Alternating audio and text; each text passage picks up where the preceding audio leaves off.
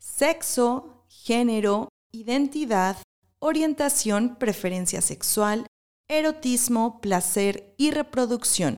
¿Todo esto es salud sexual? ¿Cómo se relacionan y para qué me sirve conocerlo? ¿Cómo saber si soy una persona sexualmente sana? Todo esto y más lo platicamos el día de hoy. Acompáñenos. Terapia psicológica, ni que estuviera loco.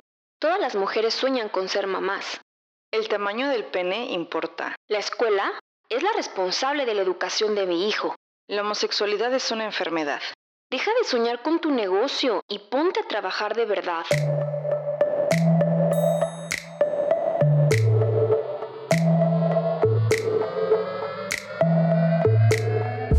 Te habla Georgina y Susana Sánchez. Con el fin de cuestionarnos y generar criterios propios, descubramos mitos y realidades sobre el amor, la nutrición, la sexualidad, las emociones, emprendimiento, educación y muchos temas más.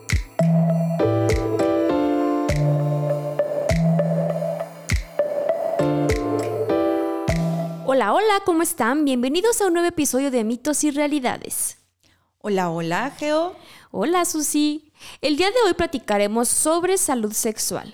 Y precisamente hace unos días, a inicios del mes, el 4 de septiembre, se celebró el Día de la Salud Sexual. El objetivo es promover información sobre sexualidad y derechos sexuales. Y aquí, ojito, queremos hacer un paréntesis. Ya lo hemos comentado en otros episodios, pero les recordamos que la sexualidad es una dimensión de la vida que va relacionada con cómo nos sentimos con nosotros mismos, con nuestro cuerpo, con nuestras emociones, con nuestro género asignado, quién nos gusta, con quién queremos compartir o con quién queremos relacionarnos afectivamente. Pero, ¿qué es salud sexual? Podemos pensar que salud sexual es meramente protegernos de alguna ITS o de vivir sin VIH pero no tiene que ver solamente con eso, sino que salud sexual engloba un estado de bienestar físico, mental y social en relación con nuestra sexualidad. Es un aspecto fundamental para el bienestar y la salud general de todas las personas, las parejas, las familias, así como para el desarrollo económico y social de los países. Por ejemplo, el cuidarnos de no contraer una infección de transmisión sexual. O si la adquirimos, saber qué hacer, a dónde acudir. Eso sería parte de la salud sexual. Pero además, el tener experiencias sexuales placenteras y seguras, tener relaciones de pareja y personales sanas, libres de violencia, el decidir si queremos o no tener hijos, cuántos y cuándo, el poder expresar libremente nuestra orientación sexual, si me gusta un hombre, una mujer o ambos o ninguno de los dos, todo esto también es salud sexual. Así que estaremos revisando por qué es importante conocerlo y desmentiremos los siguientes mitos. Mito número uno, una persona sexualmente sana no tiene ITS o infecciones de transmisión sexual. Mito número 2. Hasta que me case me preocuparé por mi salud sexual. La salud sexual constituye un aspecto central del ser humano y todos lo vivimos todos los días a través de el sexo, género, identidad, orientación o preferencia sexual, erotismo, placer y reproducción. Vamos a ir desmenuzando cada uno de estos conceptos a grandes rasgos para que quede un poquito más claro a qué se refiere todo esto de salud sexual. Recordemos que sexo se refiere al cuerpo biológico con el que nacemos, por ejemplo, mm, hombre o mujer. Género tiene que ver con los roles que se nos asignan socialmente de acuerdo a nuestro sexo. Por ejemplo, femenino, masculino o, bueno, y hay género fluido. Identidad ¿Cómo nos identificamos con nuestro cuerpo? ¿Cómo lo percibimos? Por ejemplo, yo, Georgina, soy cisgénero. Me identifico como cis porque me identifico con el sexo con el que nací y con el género que me asignaron como mujer. Y otro tipo de identidad, por ejemplo, son los trans, que son personas que su identidad no coincide con el sexo con el que nacieron o con el género.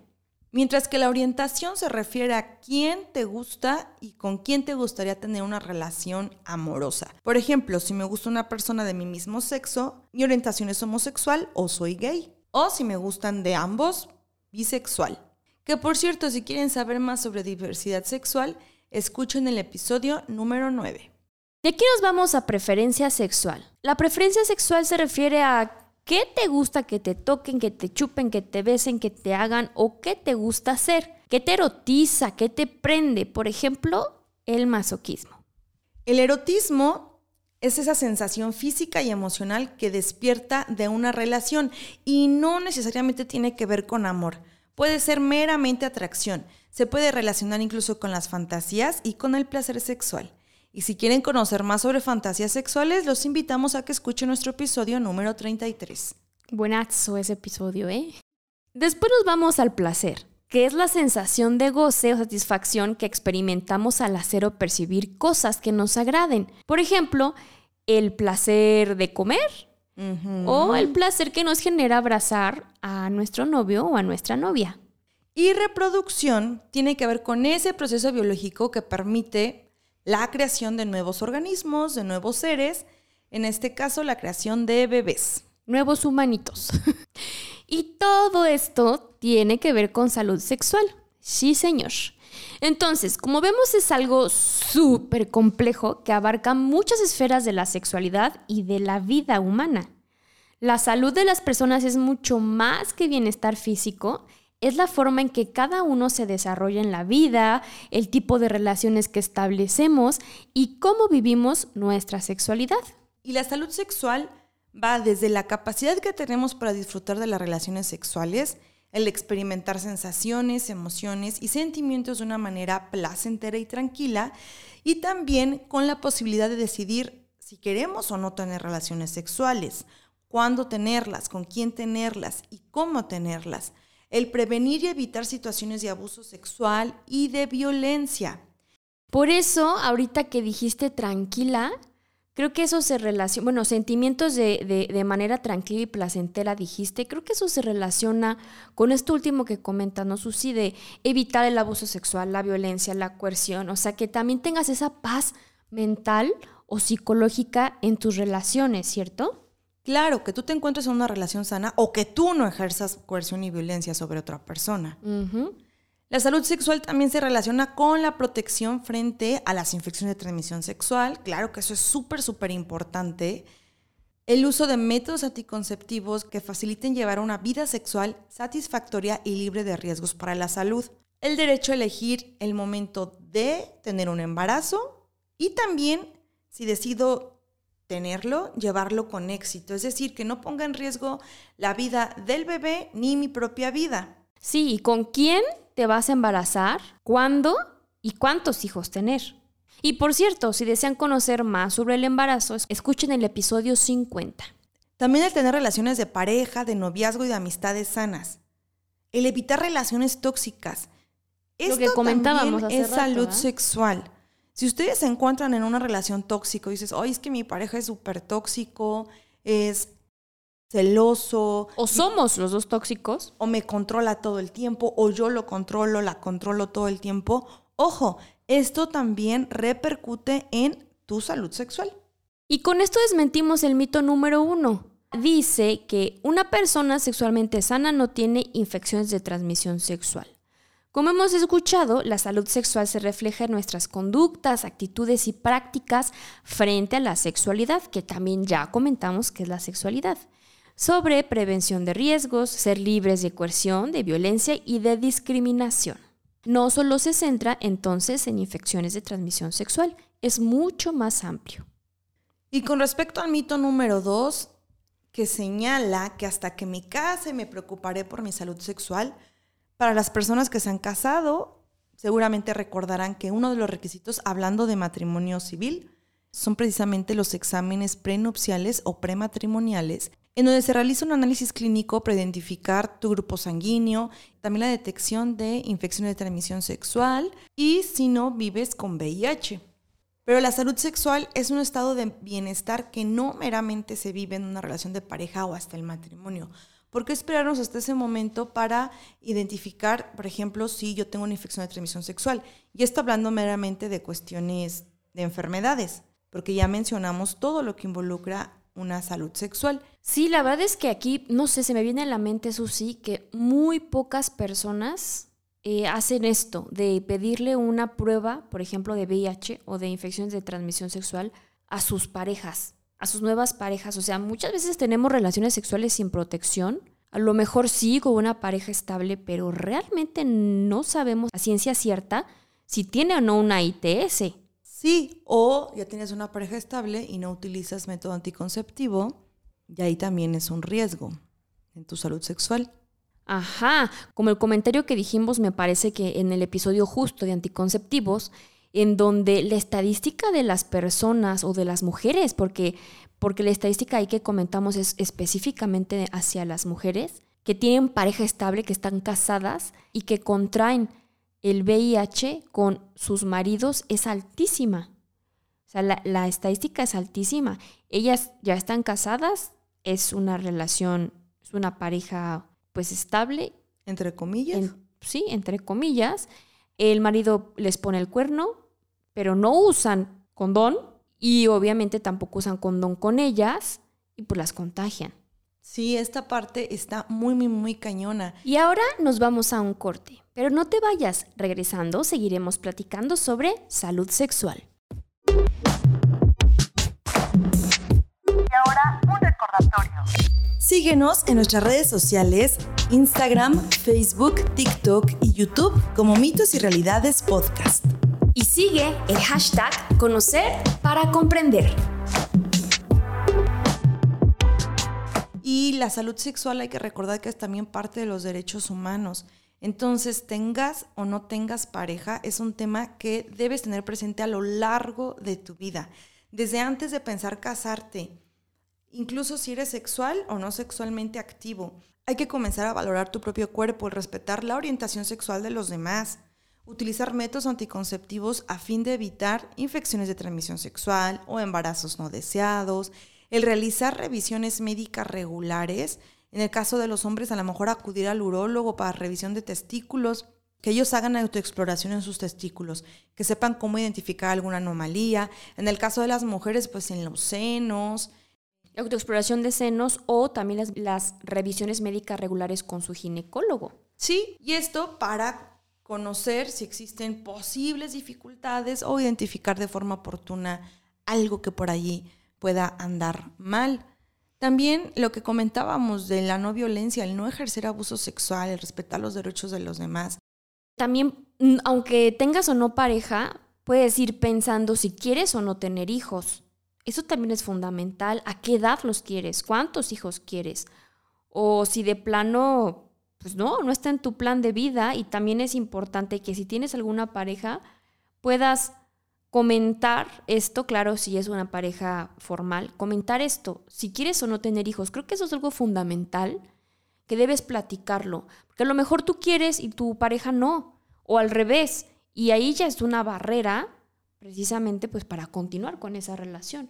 Pero estamos hablando de que es algo que tienes que empezar a planear y que tiene relación con tu salud sexual. Sí, exacto. El comenzar por nuestra salud sexual de manera individual, eso es vital para que después la salud sexual en pareja se complemente. Es como acudir al dentista, o sea, cada seis meses acudir a nuestra revisión bucal, a nuestra limpieza y demás, no vamos a esperarnos a acudir al dentista hasta que le dé un beso a alguien, ¿no? O hasta que tenga novio. Claro. Todo lo que no se disfrute de una salud sexual puede desencadenar en problemas, tanto a nivel físico como psicológico. Por ejemplo, esto que comentaba del embarazo, ¿no? A lo mejor mmm, tú no lo quieres y tu pareja sí, entonces ya hay un conflicto ahí de emociones. O vives coerción para tener un hijo. O, em, oye, yo no me cuidé con métodos anticonceptivos de barrera o con un condón, entonces tengo una ITS. ah, pues también hay un problema a nivel físico y psicológico. Entonces sí, es muy importante. O como lo comentábamos en el episodio de porno, también el abuso del consumo de pornografía o del tipo de pornografía que consumimos tiene repercusiones a nivel psicoafectivas. Claro. Y esto me. Y físicas. Sí, claro. Me lleva a disfunciones sexuales. Ahí no tengo una salud sexual adecuada como quisiera. Y también tengo repercusiones a nivel eh, psicológico. Y como mencionabas, que la salud sexual es algo integral. Entonces, por lo tanto, mi bienestar sexual se ve mermado. Claro, y es que tener una vida sexual sana implica tener beneficios en nuestra salud en general, en nuestra vida en general, en nuestra calidad de vida. Ayuda a mantener a nuestro sistema inmunológico de manera eficiente, em, hace más fácil el control del estrés y esto se refleja a nivel individual como también a nivel social. Es como el efecto dominó, me lo imagino así. O sea, si una persona tiene salud sexual, se va reproduciendo, ¿no? Como vientas la ficha de dominó, la, principal, y así se va, como en cascada. Se va contagiando. Exacto, se va contagiando. Y, al revés también, Geo, si alguien no tiene salud sexual, pues obviamente... sí, sí, sí. O sea, la cascada también puede ser tanto al otro lado. positivo o negativa, exacto. Pero ahora, ¿cómo saber si somos personas que gozamos de salud sexual? Ahí está lo bueno. Así que vamos a mencionar algunos indicadores y checa cuál de estas acciones llevas a cabo para revisar tu nivel de salud sexual. Número uno. Buscas información que te permita mejorar tu sexualidad. Número dos. Conoces tu cuerpo, sabes dónde siente rico y dónde no te gusta tanto. Número 3. Tu higiene corporal es adecuada. Lavas y proteges tus genitales. Número 4. Utilizas métodos anticonceptivos de manera eficaz. Número 5. Evitas contraer o transmitir infecciones de transmisión sexual. Número 6. Asistes a chequeos médicos regulares con el ginecólogo o urólogo. Realizas autoexploración de mamas o de testículos tengas una vida sexual activa o no. Número 7. Reconoces la libertad de orientación sexual en los demás. 8. Evitas comportamientos y comentarios de intolerancia hacia la diversidad sexual. 9. Rechazas el abuso sexual y la violencia de género. 10. Expresas tu amor sin celos, sin posesión y sin toxicidad. 11. Evitas en tus relaciones manipular a la otra persona y que te manipulen. 12. Tú decides en qué momento tener relaciones sexuales y con quién. 13. Decides con quién tener hijos, cuándo y cuántos. 14. Eres responsable de tus propios actos relacionados con tu sexualidad. 15. Evitas mezclar el uso de alcohol y drogas con sexo. 16. Siempre que tienes relaciones sexuales, te acuerdas con quién lo hiciste y qué fue lo que sucedió. 17. No ejerces violencia sexual a otras personas. 18. Sabes que el consentimiento es básico para empezar un encuentro sexual. Sí es sí, no es no. 19. No tienes miedo o pena a decir no, a poner límites, o parar ante algo que no te gusta o te hace sentir incomodidad. 20. Sabes escuchar a los otros y respetas cuando te piden que no hagas algo o que pares. Número 21. Eres empático con el placer de otras personas sin comprometer el tuyo. 22. Respetas la privacidad de tus encuentros sexuales así como el de las personas con las que compartes ese momento. Ahora que ya respondiste al test, analiza qué acciones puedes cambiar y mejorar para incrementar tu salud sexual. Todos tenemos áreas de oportunidad, pero es momento de hacerlo consciente y poner manos a la obra para trabajar en nosotros mismos. Y con esto nos vamos a los tips de este episodio.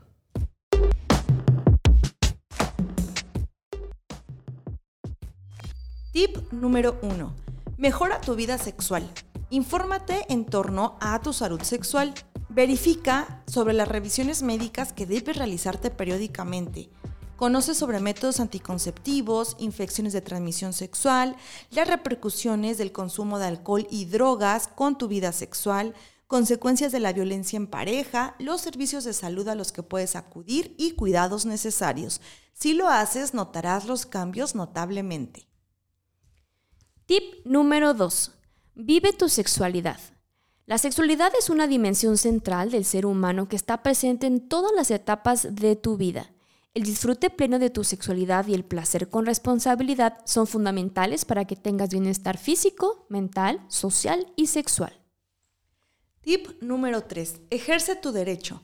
El derecho a la atención de la salud sexual es para todos. Acércate a Consejería en Sexualidad Humana para recibir información y orientación. Nunca te quedes con duda. Pregunta tus dudas a profesionales. Y aquí hemos llegado al final de este episodio. Si conoces a alguien a quien le pueda servir la información, no dudes en compartirla. Recuerda calificar el podcast. En nuestras redes sociales nos encuentras como Mitos y Realidades Podcast. Muchas gracias por estar, ámense mucho y vibren bonito. Chao. Gracias por escucharnos. Tú eres parte fundamental de este proyecto. Si te gustó nuestro contenido, ayúdanos a compartirlo. Síguenos en nuestras redes sociales y coméntanos sobre qué mitos y realidades te gustaría que descubriéramos juntos. Encuéntranos en Instagram con el hashtag Conocer para Comprender.